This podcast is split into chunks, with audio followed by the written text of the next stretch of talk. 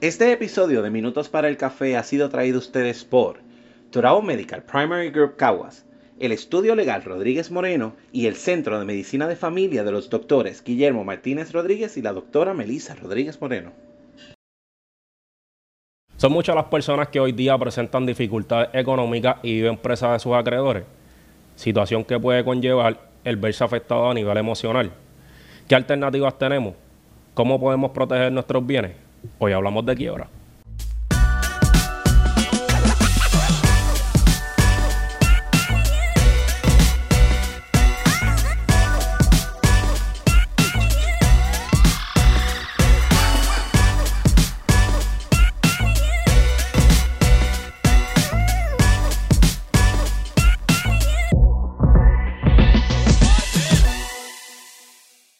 Saludos a todos y bienvenidos a Minutos para el Café. Mi nombre es Ángel Salgado. Hoy tenemos nueva invitada, pero antes de comenzar, Kiko tiene una importante información. Oye, si todavía no te has conectado con nosotros al Coffee Break todos los viernes a las 6 y 30 de la tarde, estamos compartiendo con ustedes, creando familia, creando comunidad. Cada vez somos más y más. Así que si todavía no te has conectado al Coffee Break 6 y 30 Facebook Live, ven y comparte con nosotros. Vamos a pasar un ratito chévere. En uno de los, de los Facebook Live este, recientes tuvimos hasta 100 comentarios y estuvimos, estuvo muy bueno. Que vamos a compartir. Además, si quieres ser parte de nosotros y quieres estar con nosotros, solamente tienes que escribirnos a minutosparaelcafé.com. Ahora sí, cuando nosotros hablamos de ¿verdad? la población puertorriqueña, por muchos años no tenemos una cultura de nosotros cuidar nuestras deudas y usualmente presentamos dificultades económicas. Hoy tenemos a la licenciada Lisandra Rodríguez que nos va a hablar acerca de un tema que es bien importante y que nosotros debemos de tener la información. Hoy vamos a hablar de quiebras, así que para comenzar, licenciada, ¿qué es una quiebra? Sí, pues saludos a todos. Em, una quiebra es un proceso, ¿verdad?, que se lleva ante el tribunal solicitándole al tribunal para que se eliminen las deudas que tienen o que se haga un plan de pago para repagar las deudas existentes. Es un derecho que tienen los consumidores y muchas veces las personas viven bien preocupadas por el crédito que tienen, cómo me afecta todas estas deudas. Y la quiebra, eh, muchas personas entienden que les va a afectar su crédito. Y eso pues es un mito porque realmente cuando uno empieza a tener problemas económicos y atrasarse en, en sus préstamos y, a no cumplir como debe ser con sus obligaciones, ya el crédito se afectó. O sea que, que el estigma, ¿verdad? En mi experiencia, número uno que tienen las quiebras es que las personas piensan, ah, eso me va a afectar el crédito. Pues mire, ya el crédito está afectado hace mucho tiempo. Ya tan pronto usted empezó a atrasarse en esos pagos, si usted entregó un carro, si usted se atrasó en su casa, si usted, ¿verdad? Este, dejó de pagar eh, cualquier deuda. Ya el crédito está afectado. Pues lo que tenemos que hacer es buscar soluciones y ver cómo podemos aliviar esa carga económica que tenemos. Y la quiebra es una herramienta muy útil para eso, que por el estigma que tienen muchas personas no lo utilizan. Digo. No, y es interesante el, ese estigma que, como mencionas, que existe de que, ah, es que no quiero afectarme. Gente, ya te afectaste. ya, ya, ya te metiste en el meollo. ¿Cómo salimos de ahí? Porque ese es el punto al que queremos llegar. No es, si estás teniendo la situación económica, no es el fin del mundo. Todos en algún momento hemos tenido, ¿verdad? Las vacas gordas y las vacas flacas. Y pues, ok, en momentos de perdiste un trabajo, eh, surgió una enfermedad, porque a veces pasa muchas veces que has trabajado toda tu vida, has tenido un estilo de vida, pero de momento te enfermaste, tuviste una discapacidad, no puedes continuar trabajando. Pues, ¿qué se hace entonces en esos casos? ¿Qué ayudas existen? ¿Qué, qué tipo de profesionales nos pueden ayudar, porque yo pienso que la cultura puertorriqueña es bien propensa a decir, tengo este problema o estoy pasando por esta situación, pero este es mi problema y yo lo voy a manejar y yo lo voy a solucionar. Existen personas claro. para apoyar. Capacitadas y, y, con, y con diferentes alternativas, porque este tengo entendido que la ley de quiebra no es una, no es, hay diferentes capítulos, hay diferentes maneras de llevarla, o sea que la gente regularmente piensa que lo va a perder todo y gente, si no te sometes a esto, lo vas a perder todo. No, y, y el concepto de la palabra quiebra. Sí, Yo la que gente, es- suena tan fatalista. Lo que pasa es que la gente la se, se va, se va a que fallé. Se va a la parte de que fallé, a la parte de que no, no supe manejar las cosas, no supe llevar lo que como tenía que ser, no fui el proveedor que la sociedad espera que yo sea. Sin embargo, pues hay que ser responsable también con nuestras emociones y con lo que estamos pasando. Y este concepto de que, ah, me voy en quiebra, soy de ambulante. y eso Que no yo, es. yo pienso que estamos acostumbrados a recurrir a alternativas como la quiebra ya cuando casi todo lo hemos perdido. Ya cuando, ¿verdad? Es, es bien poco probable que nosotros podamos recuperar, ¿verdad? Muchas de las cosas que tenemos. Y entonces ahí deseamos buscar alternativas, no anticipamos lo que podría hacer para entonces, pues, levantar bandera y entonces eh, actuar.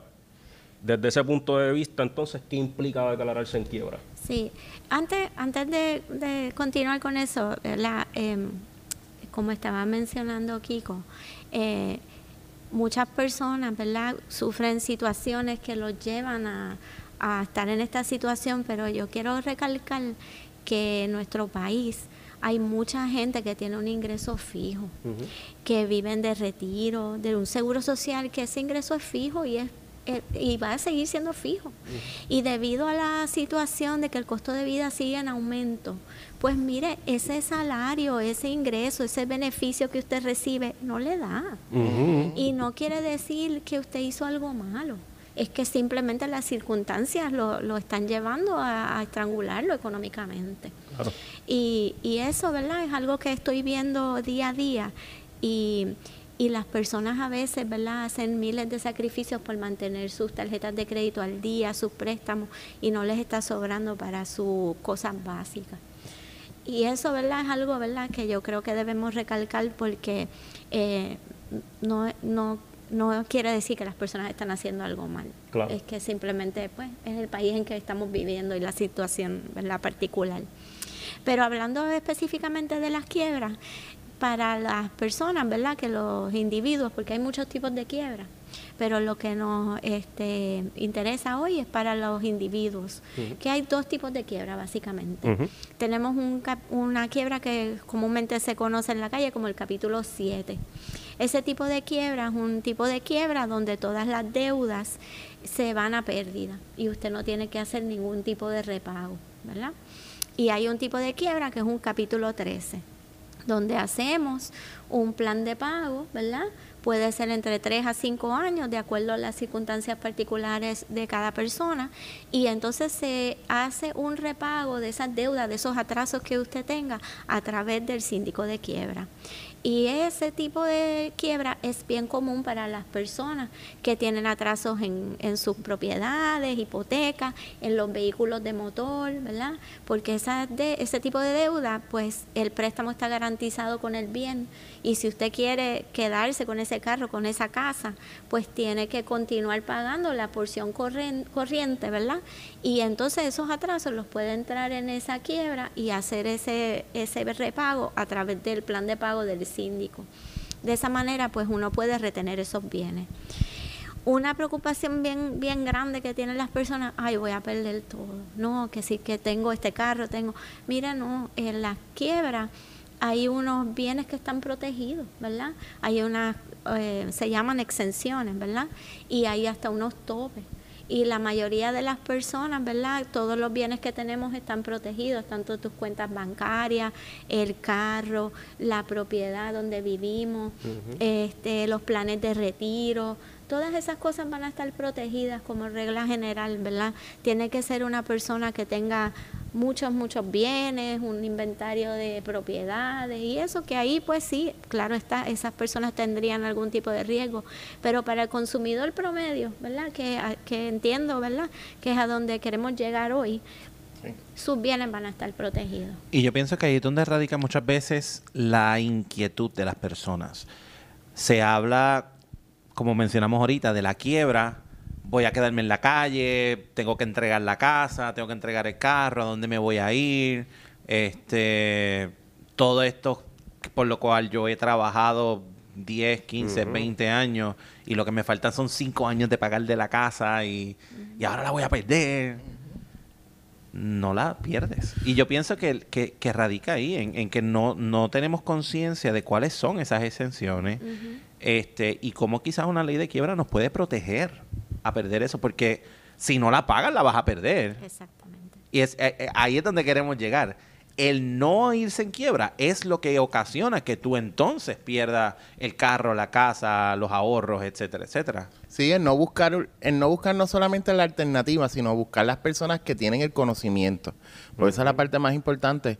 Este, para eso estamos aquí con la licenciada que tiene experiencia en, en quiebra y que llegará a este a estos abogados que tienen esa experiencia que te pueden decir, te pueden orientar y te pueden llevar a- hacia hacia no perder lo que de lo por lo cual tú has trabajado tantos años. Que lo importante es que tú puedas conocer que esto es caso a caso. Las situaciones que son de una persona no necesariamente son de las tuyas. Pero nosotros siempre debemos de recurrir a los profesionales que cuentan con la información y que nos pueden brindar, ¿verdad?, las mejores alternativas en nuestro, ¿verdad?, eh, desde nuestro punto de vista.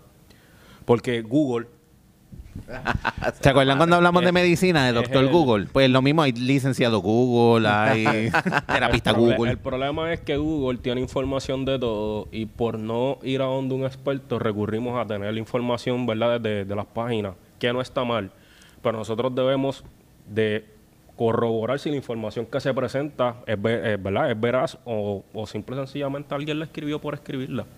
Este, Y es como habíamos mencionado anteriormente, a lo mejor la información está correcta, pero a lo mejor se usan términos o conceptos que yo no soy abogado, yo no lo entiendo, Ajá. y puedo leer algo que no entiendo y malinterpretarlo. Y yo pienso que ahí es donde radica muchas veces la desinformación, no en que la información que está puesta esté incorrecta, es que simplemente no está presentada de una manera fácil de entender o de digerir para ciertas personas. No, y que este no es tu caso. Cada caso es totalmente diferente y posiblemente la persona que dijo que todo lo perdió, pues posiblemente es que tiene muchas propiedades y obviamente hay una, pr- este, la, la que se, ¿verdad? Tengo entendido que la que se, la que tú guardas es la principal, la tuya, donde tú vives, donde tú, donde tú tienes a tu familia y pues pues esos son casos pues que la persona va a decir con todas su, su- sus emociones y todas sus reacciones todo lo que lo que no le funcionó pero ese no tiene que ser tu caso so, siempre es bueno ir a los expertos para para para aconsejarse y, y- ver las alternativas que hay de verdad que es el primer paso. Yo creo que el primer paso es eh, visitar la oficina de, ¿verdad? De los licenciados para obtener la información que realmente nosotros necesitamos y entonces de ahí, entonces partir. ¿Cómo identificamos entonces el momento adecuado para nosotros solicitar una quiebra? Bueno, como tú dijiste, el primer paso es hay que asesorarse, ¿verdad? Tan pronto una persona llega a nuestras oficinas, ¿verdad? Con una situación específica, vamos a hacer unas preguntas básicas. Vamos a hacerle a preguntarle qué tipo de deuda tiene. ¿Tienes hipoteca? ¿Tienes carro? ¿Son todas deudas de tarjeta de crédito, préstamos personales? ¿Eres empleado público y tienes préstamo de retiro de AELA y no te sobra nada del cheque? Son cosas básicas que vamos a hacer para ver qué tipo de quiebra es viable con esa persona. Si es un capítulo 13, porque es que tenemos que salvar estas propiedades, o es un capítulo 7, ¿verdad? Y de ahí partimos. Lo próximo que vamos a hacer es preguntarle, bueno, cuáles son sus ingresos, porque si queremos hacer un tipo de quiebra capítulo 13 donde vamos a repagar algo, tienes que tener ingresos para poder continuar con las obligaciones corrientes y hacer el plan de pago específico ajustado a cada uno, porque vamos a hacerle a esa persona un presupuesto. ¿Cuántos son tus ingresos? ¿Cuáles son tus gastos recurrentes mensuales para sobrevivir? ¿Y cuánto te sobra para aportar al plan de quiebra? Para ver cuál, cuál es la viabilidad ¿verdad? de ese eh, caso. Y de ahí es que vamos a partir, ¿verdad? Y entonces, em, lo, los bienes vamos a empezar a, evaluarlos para ver, mira, tenemos una exención de esto en esta partida, exención de tanto en esto, pues esos bienes van a estar protegidos. También quiero aclarar, ¿verdad?, que si usted pues tiene una hipoteca y está al día, eh, el capítulo 7 puede ser una opción también, donde entonces se eliminarían todas las demás deudas. Y entonces uno puede a través de la quiebra decir, mira, yo solamente me voy a quedar con este préstamo, que es la hipoteca. Y eso es una opción, ¿verdad?, muy útil para muchas personas, porque entonces ahí se eliminan todas las demás deudas que son de, de consumo y le permite a las personas, ¿verdad?, ese respiro que necesitan para poder continuar pagando la propiedad. Muchas de las personas que yo atiendo me dicen, mira, es que yo estoy al día ahora mismo, mis cuentas están al día, pero es que no me sobra. Pues es, eso, eso lo estamos viendo cada día más y más. Lo que queremos es ver qué opciones tenemos para que las personas se puedan sentir más liberadas y puedan continuar teniendo una vida de calidad. Especialmente lo estamos viendo en las personas mayores, eh, retirados que, que, no están ¿verdad? bien asfixiados económicamente por esa situación. Eso es una pregunta que a mí me llama mucho la atención.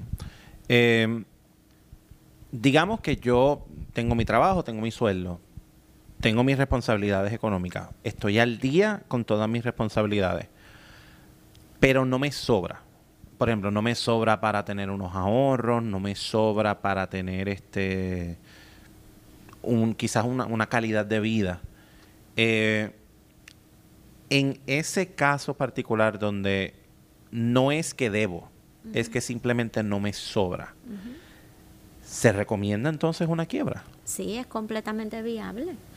Eh, hay que hacer el análisis, especialmente si estás al día, ¿verdad? Si tienes tu hipoteca al día, tu carro al día, pues entonces se podría evaluar un capítulo 7 donde las demás deudas se vayan a pérdida y tú puedas entonces salir de ese tipo de deuda y continuar pagando la, la, el carro y la casa, ¿verdad?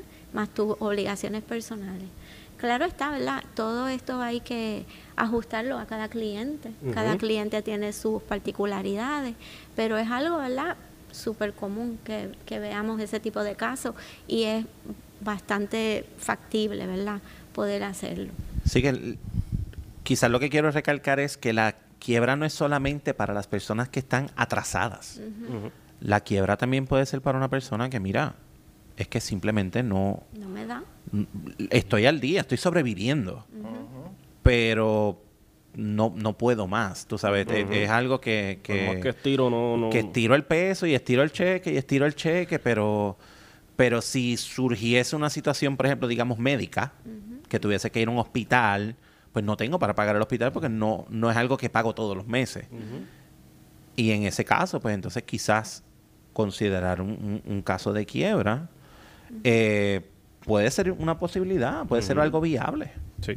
Ahora yo quiero preguntar, una vez radicado el capítulo de, quiebra, ¿qué rol juegan los acreedores? Porque antes de, ¿verdad? De, de, radicar el capítulo que sea mejor para la persona, los acreedores son bien agresivos en cuanto al cobro de las personas y, en muchas ocasiones son hasta ofensivos. Luego de, la erradicación, ¿qué rol juega? Sí, una vez ya hacemos el análisis, usted determinamos el tipo de quiebra que, que le conviene a usted y se presenta la quiebra una vez se presenta esa petición de quiebra, ya hay una paralización automática donde ningún acreedor puede hacerle ninguna gestión de cobro. O sea que nadie lo puede estar llamando, escribiéndole, reportando el crédito de que usted está en atraso. Se paralizan todas las gestiones. Eh, los acreedores ahí pues tienen una responsabilidad a través del proceso de quiebra de solicitar, ¿verdad? Que es un acreedor, hay unos procesos para eso. Y si es un tipo de quiebra de capítulo 13 donde hay repago, pues cuando ellos radican el, ¿verdad? su reclamación, pues están en la lista, ¿verdad? El síndico es el que determina el orden y, y cómo se va a pagar y, y si reciben algo, ¿verdad? Eso es parte del análisis que se hace. Pero nadie lo va a estar llamando ni, ni preguntando nada, ni, ni van a pasar los cobradores por su casa, nada más. Se paralizan todas las gestiones de cobro. Que yo pienso que eso es un bálsamo.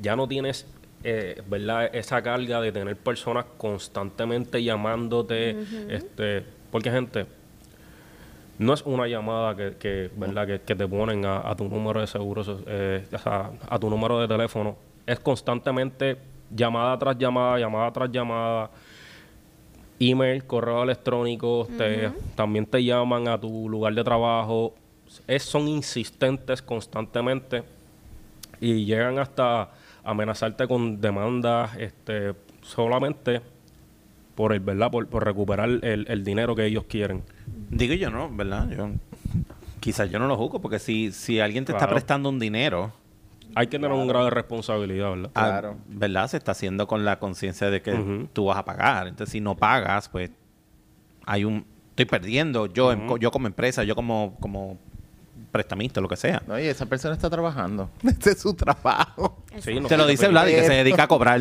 sí, yo me dedico a cobrar eso, que ese es mi trabajo. Pero este pero sí, muchas veces los cobradores son eh, bien incisivos este y, y te puede afectar emocionalmente. Sí. Bien brutal porque este el tú tener que decir que no tienes para pagar o, reconocer eso en una llamada con un desconocido que te está cobrando, pues eh, es un proceso proceso difícil. Que yo no, el, el, problema no es el que te cobren, es la manera en cómo lo hacen. Este, y sobre todo, que como dijo la licenciada, en Puerto Rico usualmente todo el mundo tiene un tope salarial y no cambia y más si es una persona envejeciente que lo que cuenta es con el seguro social. Tener estas llamadas una tras otra, una tras otra y la persona no sabe qué hacer, como bien dijo Vladi, ahí pueden venir toda esta serie de afecciones a nivel emocional, que sería una carga económica adicional a las que ya tenemos. Así que vamos a dejar para, la, para el próximo segmento ¿Cuáles son las dificultades que se presentan en un proceso de quiebra y cuáles son las conversaciones que usualmente le tienen las personas cuando llegan a, a la oficina que no les permite dar el paso a la erradicación de quiebra? Vamos a la pausa.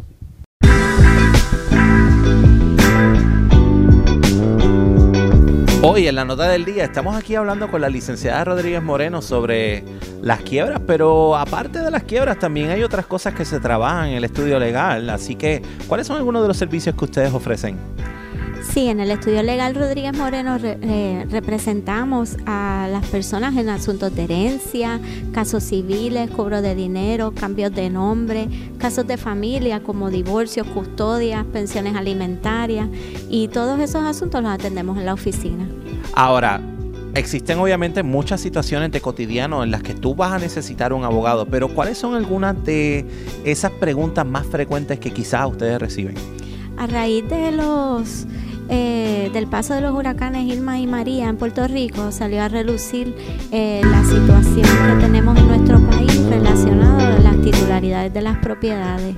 Muchas personas se encontraron que no cualificaban para los servicios federales, para los beneficios de FEMA y de Small Business porque no eran dueños de las propiedades y al empezar a, auscultar qué ocurrió es que son asuntos de herencias que no están concluidos y por eso eh, muchas personas se nos acercan con esas situaciones para ver cómo podemos ayudarlos a resolverlo y ver cómo al final del camino pueden ser dueños de esas propiedades. Así que ya tú sabes, gente, existen muchísimas situaciones de cotidiano, desde herencias, cobro, quiebra, divorcio, pensiones alimentarias, que son situaciones de día a día que existen, pero tener un profesional capacitado para poder ayudarte te puede hacer la diferencia. Así que aquellas personas que deseen quizás consultar o contactarte para alguna consulta, ¿dónde lo pueden hacer? Bueno, nos pueden llamar al 787-603-5199. Estamos localizados en la calle Celis Aguilera 42 en Caguas. Pero hoy en día, ¿verdad? Como existen las redes sociales, tenemos también nuestra página de Facebook que nos consiguen a través de Estudio Legal Rodríguez Moreno. Nos pueden enviar un mensaje y podemos trabajar con personas a través de toda la isla, inclusive fuera de Puerto Rico. Así que ya tú sabes, gente, esto de la virtualidad es una chulería. Ya no necesariamente tienes que estar ni en Puerto Rico para conseguir un abogado, sino que a través de redes sociales y de métodos virtuales puedes tener este servicio contigo.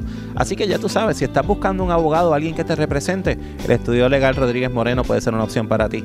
Así que continuamos. En Turabo Medical Primary Group Caguas contamos con 40 años de servicio atendiendo a nuestros pacientes con amor y buen trato. Contamos con una red de médicos con especialidad en medicina general, pediatras, ginecólogos, psiquiatras, psicólogos y más. Aceptamos la mayoría de los planes médicos e incluyendo el plan vital del gobierno. Recuerda que en tu renovación de plan vital puedes seleccionar colocando el número 90720 como tu IPA.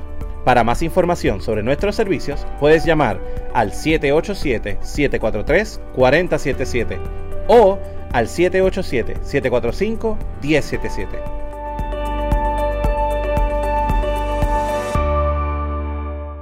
Estamos de vuelta en minutos para el café y nos quedamos con la pregunta de cuáles son algunas de las dificultades que se presentan en el proceso de quiebra y algunas de esas conversaciones limitantes que se, ¿verdad? que la licenciada tiene en su oficina cuando una persona va a solicitar este algún tipo de capítulo de quiebra.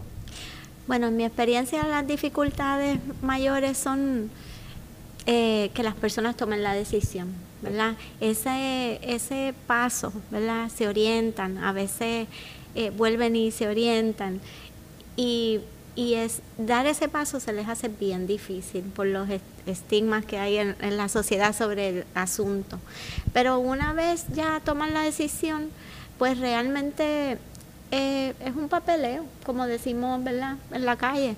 Hay que pues entregarnos la información de sus ingresos, gastos, planilla, eh, dependientes, puede ser, este, ¿verdad? Si está casado, puede radicar solo puede radicar el matrimonio, ¿verdad? Que ya son cosas, ¿verdad? Que son de papeleo, que no hay mayores obstáculos para poder llegar a, la presentación de la quiebra.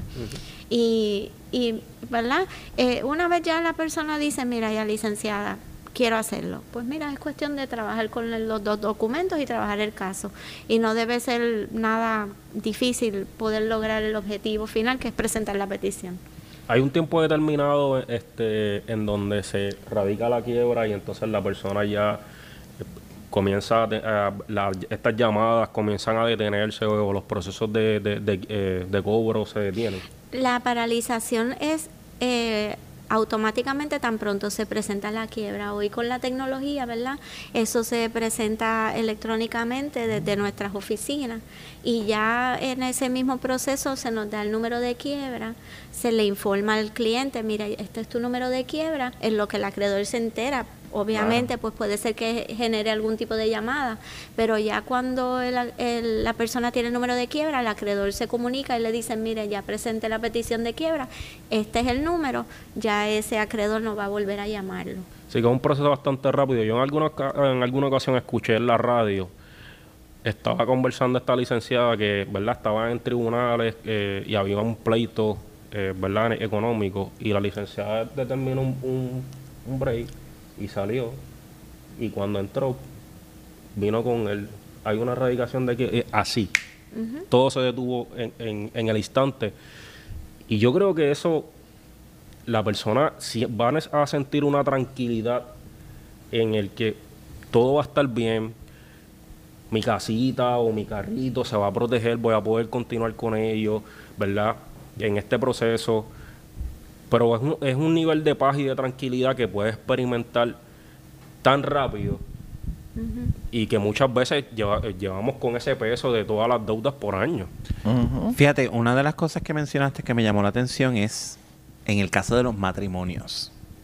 Y me gustaría entonces preguntar, tengo mi pareja, estoy casado, este, y a mí no me da, pero mi pareja está bien, mi pareja cumple con todo su, su, su gasto, su deuda, whatever. Eh, lo que pasa es que quizás en el caso de mi, pareja, este, pues no es que me va a pagar mi deuda, porque a lo mejor mi deuda o viene de antes de yo entrar a esta relación o, o mm, se decidió que no, lo que sea. Yo puedo entonces entrar en un proceso de quiebra sin que mi pareja se vea afectado. Sí, es correcto. Uno como individuo se informa, obviamente, que está casado, se informa el presupuesto familiar en, en total, ¿verdad? De que hay otra persona aportando ese presupuesto, pero se informan los gastos, los gastos que esa persona, ¿verdad?, le corresponden, las deudas. Puede ser que sea un matrimonio que tenga capitulaciones matrimoniales, que hay una separación de bienes y no se mezclan ambas cosas. O puede ser que, que simplemente son deudas de antes de, de casarse. Pero sí, eso es completamente normal y viable, que hacemos todos los días, que solamente un miembro del matrimonio presenta la quiebra. Y en el caso, por ejemplo, no sé si quizás estamos brincando un tanto el tema, pero en el caso de las pensiones alimenticias para esos padres que son padres solteros, ¿eso, eso cae como parte de, de un de una deuda o eso eh, cae aparte? El caso de las pensiones alimentarias son tiene una particularidad, ¿verdad? Ese tipo de deuda no es eh, una deuda que se puede eliminar. O sea que ya sabemos que un capítulo 7 no va a ser viable para ese tipo de deuda. Ahí lo único que podemos hacer es que si es una persona que tiene atrasos en la pensión alimentaria, es que se presenta un capítulo 13 y esos atrasos se entran al plan de pago que se hace a través del síndico y esa persona tiene que entonces continuar pagando la partida corriente de esa pensión. ¿Cómo beneficia eso a las personas? Pues mire, si usted en el tribunal estatal donde están los casos de pensiones alimentarias solicita un plan de pago, como regla general le van a dar un plan de pago a 24 meses. Y eso es, ¿verdad? Es directivo así por la ley de sustento de menores. Pero a través de la quiebra, pues podemos extender ese plan de pago hasta cinco años. Por tal razón, ese atraso, ¿verdad? Va a poder pagarlo de una más cómodo y va a poder cumplir. Pero no es una deuda que vamos a poder eliminar por disposición de ley, ¿verdad? Claro. Hay un interés público en que los menores, ¿verdad? Reciban ese sustento y, y no hay manera de poder eliminar esa deuda. Sí, pero es importante saber eso porque, ¿verdad? A veces cuando pensamos en deuda, pues catalogamos todo lo que es pago en deuda y hay distintos tipos de deuda. Exacto. Y hay algunas deudas que, que sí, quizás pueden estar exentas, pero, pero hay deudas que, que no. Si usted tiene un muchacho, usted tiene que pagar por su Eh, muchacho. es una de- responsabilidad. más, que un, más que una deuda es una responsabilidad. Y es, es interesante también el, el, eh, lo que nos planteas de que si vas por tu cuenta y vas y lo, y lo solicitas son dos años, sin embargo con, con la ley de quiebra son cinco años que se, que se hace mucho más cómodo, ¿verdad? Que también tienes ahí, ¿verdad? De alguna forma un respiro. este, Sí. Para entonces poder cumplir con tu responsabilidad y tal vez un capítulo 7 no te funcione, pero este cualquier otro capítulo sí. Y entonces puedas reorganizarte, ¿verdad? A nivel de las deudas que tienes para entonces pues poder pagar Claro, con tus pagos. lo importante es no, no ver quizás la quiebra como, ah, por aquí me zafo. Claro. Y, es- y es una responsabilidad No, no, con tus hijos, porque eso es lo que hay que ver también. Esa, esa responsabilidad de, la, de, de, de sustento es a tus hijos. O sea que, gente, hay que, hay que ser consciente que si lo traíste al mundo, tienes que hacerte responsable hasta que ellos sean. Planificación familiar, por ahí viene ese tema, vamos a hablar sobre eso. sí, porque es que Sí. ah, hablamos de quiebra, pero obviamente hay otras muchas cosas que entran dentro de esta planificación familiar, estructura financiera, planificación financiera. Oye, crear un presupuesto. ¿Cuán importante es tener un presupuesto antes de entrar en una deuda, antes de entrar en un gasto y ver si es viable, si no es viable? Porque muchas veces estas situaciones vienen porque somos locos pasando la tarjeta y las últimas las paga el diablo y olvídate. Eso es Y, y no es, no debería ser el método. Y entonces, ¿qué quizás qué estrategias o qué ayuda o qué consejos se le puede dar a estas personas antes de que se tengan que ver en una situación de quiebra? Mira, existen opciones. Antes de, de tú tener que tener que recurrir a una quiebra, mira, planifícate financieramente. A lo mejor estabas ganando más, pero a lo mejor ahora los precios aumentaron. Pues mira, quizás hay que sacrificar ciertos lujos. Quizás no tenemos suficiente para irnos de vacaciones o quizás eh, no voy a poder ahorrar tanto como estaba ahorrando antes, se pueden hacer ajustes. Claro. Y eso debe ser parte también de la mentalidad que, de- que las personas deberían desarrollar. Licenciada, yo quería preguntar, cuando hay una deuda que comparten dos personas, existe, ¿verdad? Un, un principal y un codeudor, y una de esas personas decide declararse en quiebra, ¿la otra persona sigue siendo responsable por el pago? Eh, bueno, la quiebra protege al codeudor. Ok. Si ahora mismo, si, ¿verdad? Si estás atrasado, pues el banco va a ir contra el codeudor, ¿verdad? Sí. Pero si tú presentas la petición de quiebra y esa deuda se elimina, pues por ende se elimina el codeudor de esa obligación también. Así que eso es bien importante saberlo, porque muchas veces pensamos que, se, eh, ¿verdad? que queda protegido una de las personas y no es así. Sí, exacto. Eso quiere decir que, que pero el, el crédito del codeudor no se ve afectado o se vería... Bueno, ya el crédito del codeudor está afectado si se atrasó, ¿verdad? En Porque hay la, atraso. en la petición de quiebra. Eh, no le afecta en ese sentido directamente porque el codeudor no es el que radicó la quiebra. Pero ya ese crédito va a estar afectado porque el codeudor es responsable cuando se hace el préstamo, ¿verdad? Yo pienso que si ya tu crédito está afectado, ¿cuánto más vas a permitir que se afecte? Porque una cosa es cuando ya una deuda está a tirada a pérdida total en tu crédito. Y otra cosa es cuando ya tienes unos atrasos. Tú poder, ¿verdad?, hacer ese switch y decir, ok, tengo que buscar alternativas para entonces lograr una solución que sea efectiva y entonces proteger las cosas que tienes. Yo, yo pienso que perder tu casa o perder eh, tu carro debe ser un golpe bien, ¿verdad? Bien fuerte para cada persona porque tu casa, ¿verdad? Es como nosotros decimos en la calle, tu nido de paz en donde, ¿verdad? Está tu familia, donde están todas las personas que tú amas y es tu lugar de, de- de seguridad. Y que a veces pensamos, va- ah, pues yo entrego el carro y ya.